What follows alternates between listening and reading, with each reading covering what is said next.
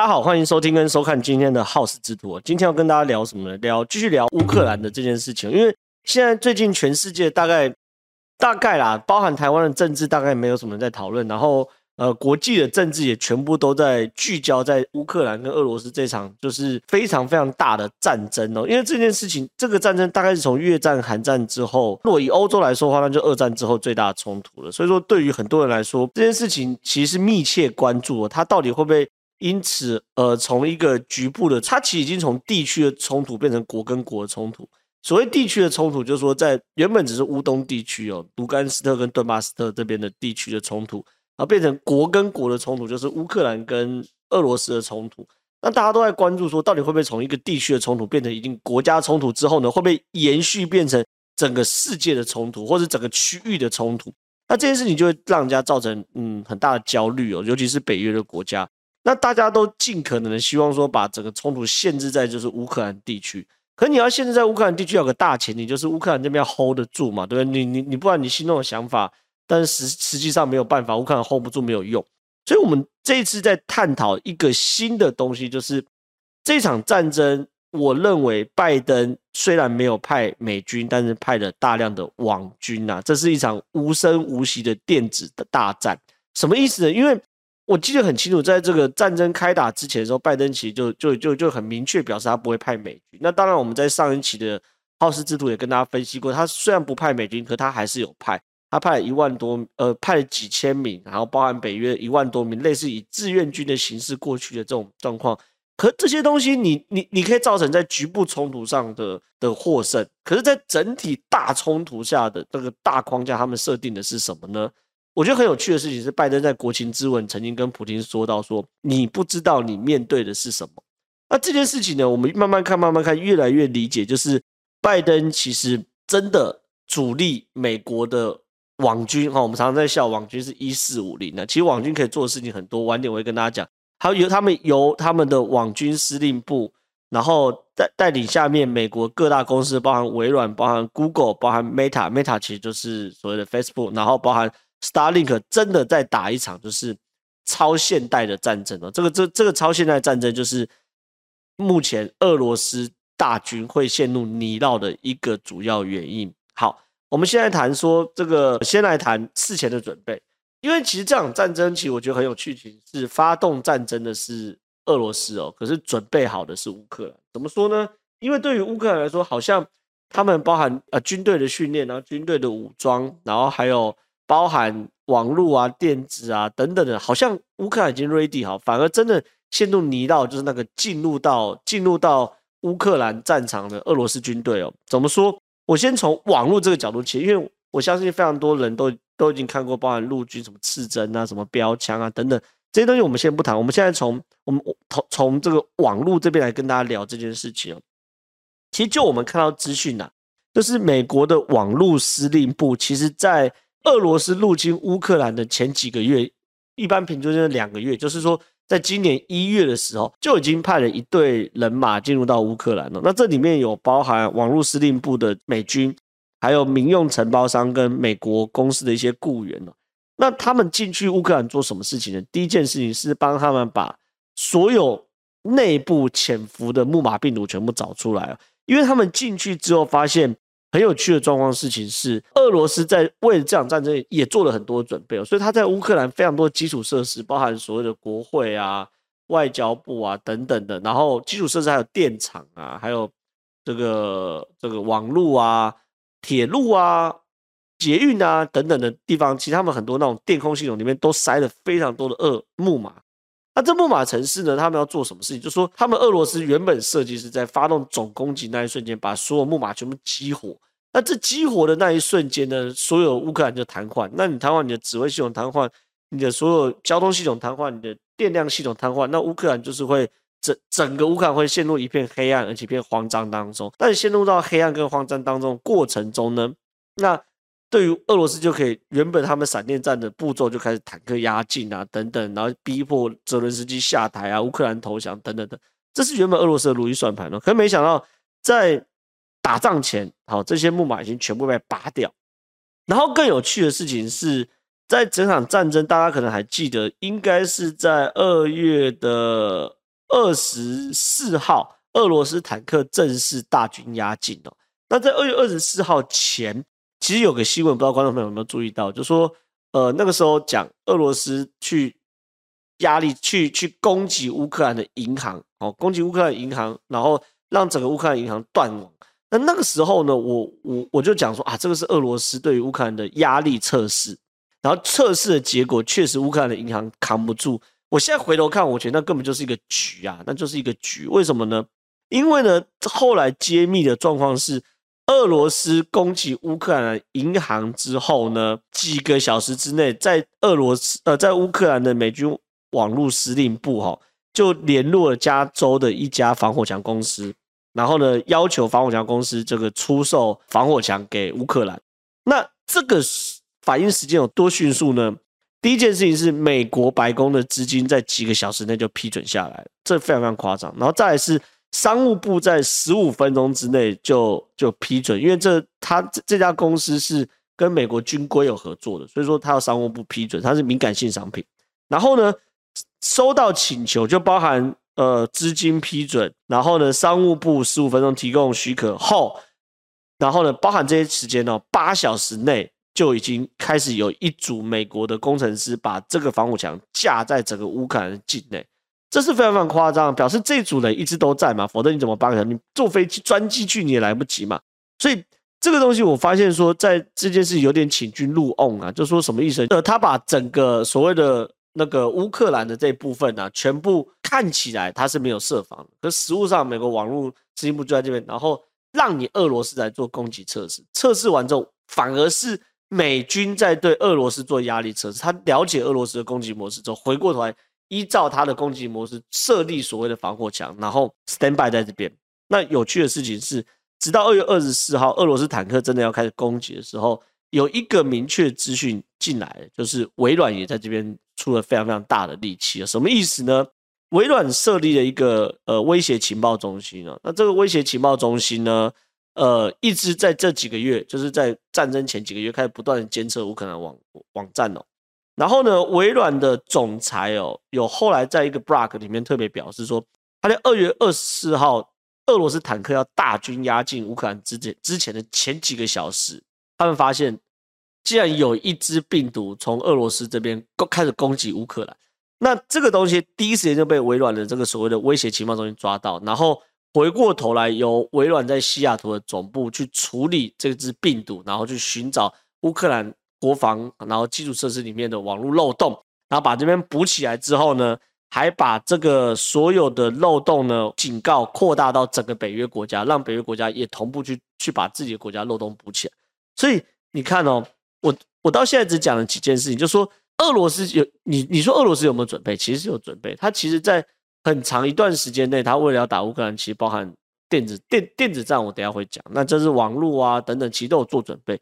可是更有趣的事情是，美国准备的比他更更强，而且美国在打这场战的时候，他除了利用自己军方的实力、军方的能量之外，他把所有包含微软、包含 Google、包含 Meta、包含 Starlink，就是所有美国最尖端科技全部一起投放到乌克兰，所以变成是俄罗斯在对抗整个系股、整个西方世界最顶尖的软体工程师。那俄罗斯能赢吗？坦白讲，我觉得很难啊。所以说。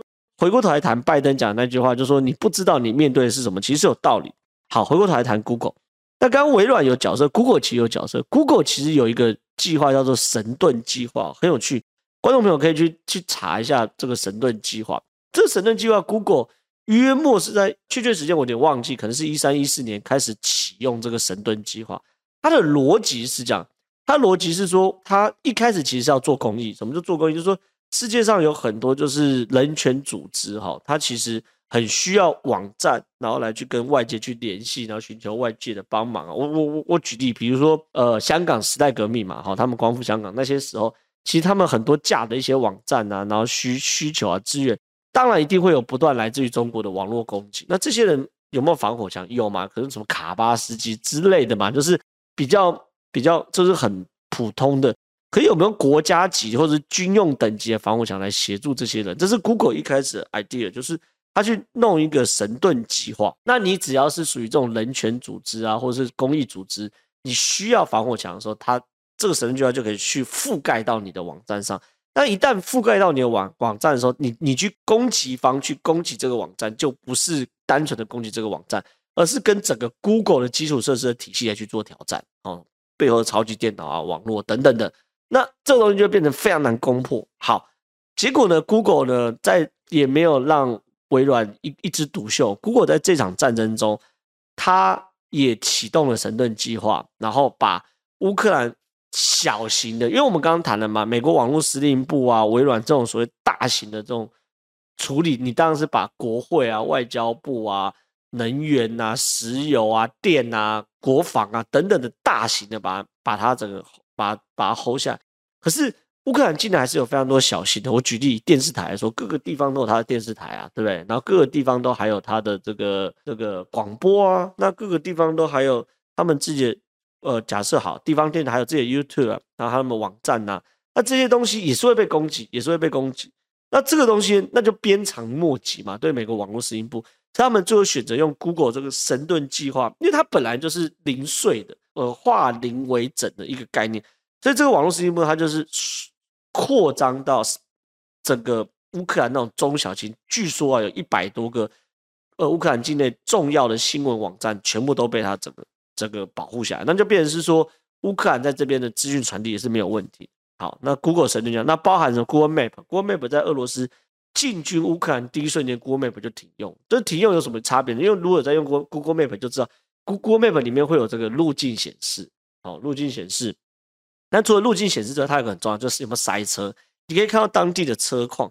那如果呢，你把乌克兰，呃，你如果没有把俄罗斯停用的话，那俄罗斯其实很简单，我光是看 Google Map 哪里在塞车就，就就知道乌克兰人群在哪里嘛。所以说这件事情，他把它停用了，等等，然后然后 YouTube 也把它停用了。OK，YouTube、停用就是避免散播假消息。好，好，Meta 呢，Facebook 跟 Instagram 在这边的时候，一一出事的时候，他开始做一件事哦。把所有关于俄罗斯还有俄罗斯官方的脸书的 Facebook 或 Instagram 的分享的内容，全部调降演算法触及。在打什么？打这个认知作战。就是说，认知作战的大前提就是要很多人去看到那个资讯嘛，对不对？可当你所有关于俄罗斯想要散播的好消息全部被调降，然后能够激励到乌克兰全部被升高的时候呢？那对于很多人来说，我当然去做这个议题啊，这是一件事。另外一件事就是。俄罗斯好想要散播一些能够鼓舞自己民生士气或是假讯息的时候，它触及率全面下下降嘛？那你全面下降过程中，那当然倒啊。好，这是这是 Facebook。那 Starlink 更不用讲，我们之前讲过嘛，Starlink 伊隆马斯克的新链在那边就介入。然后骇客哦，骇客当然大家最最近观众朋友可能也看了非常非常多嘛，包含这个嗯匿名者，然后包含乌克兰的网络大臣，他们设了一个 Telegram 群组，有三十几万的。全世界的白帽骇客在这边，然后每一天去攻击俄罗斯，然后搞到俄罗斯卫星没办法用等等，那这些都是真实在发生的状况，它导致是俄罗斯是在这场战争中，他最擅长的骇客战，抱歉，他是全面溃败，而且是没有任何一个能力可以可以做到。那这边有趣的事情是我们听到这边是，那台湾呢？台湾呢？台湾在这场战争中能够学到什么？其实美军很有趣哦，美军在。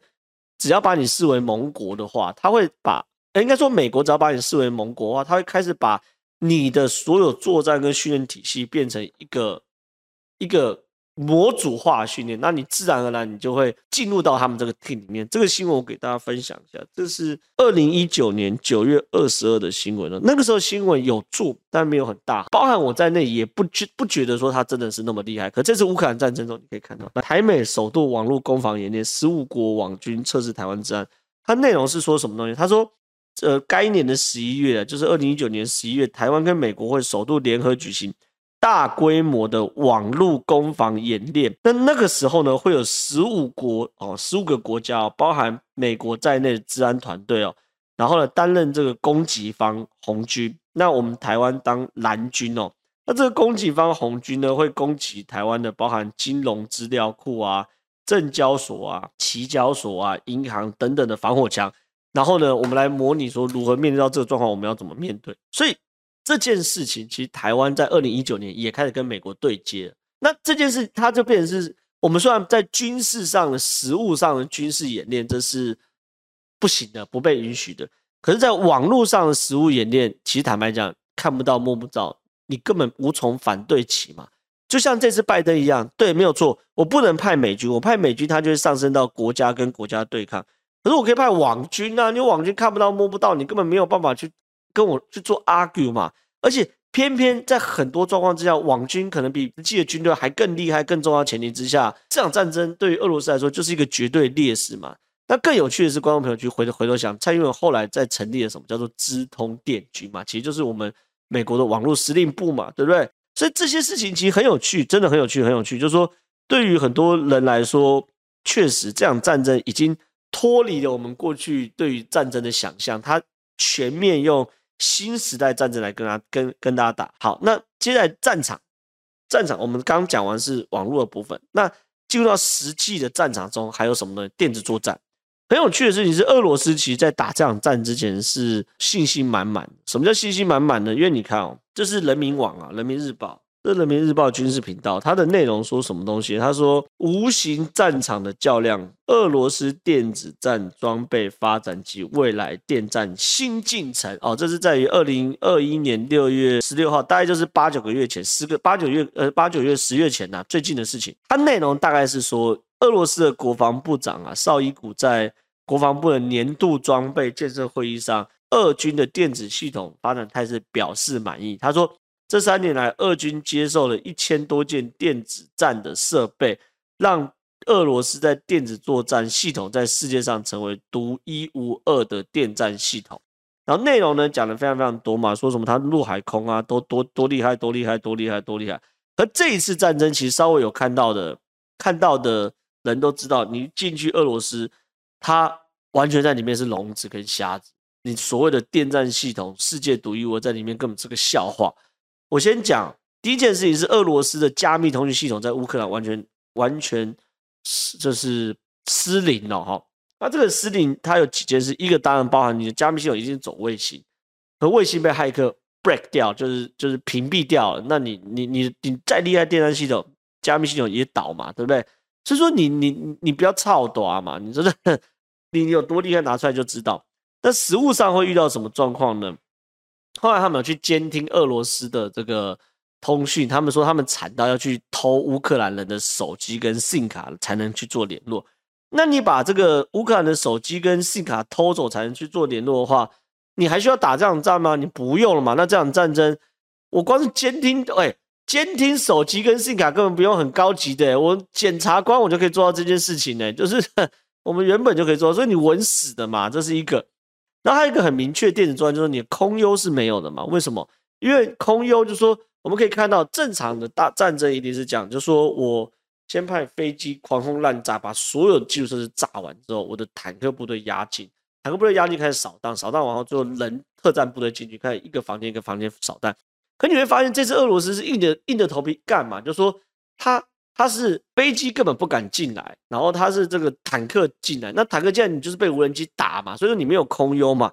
那你没有空优，目前比较可能状况就是说，北约还有美国在整个乌克兰的上空布满了电子讯号，所以说俄罗斯的飞机飞过来的时候，可能是遇到一片雪茫茫的。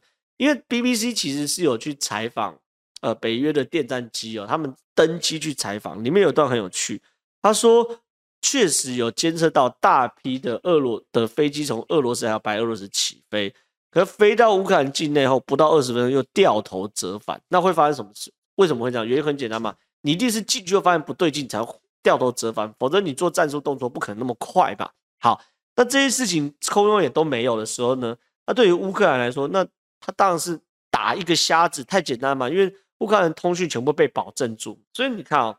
这场战争真的很有趣。照理来说，俄罗斯是世界最强军力，可是其实我们在所有军事调查评比里面，你去看哦，俄罗斯不是第二名就第三名，他他跟老共反正在争嘛。他们的评比的都是以比如坦克数量、战斗机数量、航空母舰数量等等等等的，可从来没有把电子战的强度算进去。那这一场战争呢，确实示范了一个完全超乎大家想象的。超级现代的战争，然后让大家想到说，原来一场无声的战争可以打成这样，没有烟硝味的战争可以打成这样。所以我认为啦，俄罗斯在这边跌一跤，其中很重要的原因就是这是一场无声的电子战，而俄罗斯在这边毫无抵抗之力。那我们今天的分享到这边，我们下一集下一集还是会跟大家讲讲所谓的呃俄乌战争哦。那下一集要聊什么呢？聊补给。好，因为我们这集聊这个很先进的部分，我们现在回下一集来聊基基本功。俄罗斯在这场战争中基本功补给也没做好，你想知道的话，下一集我们来跟大家分揭晓。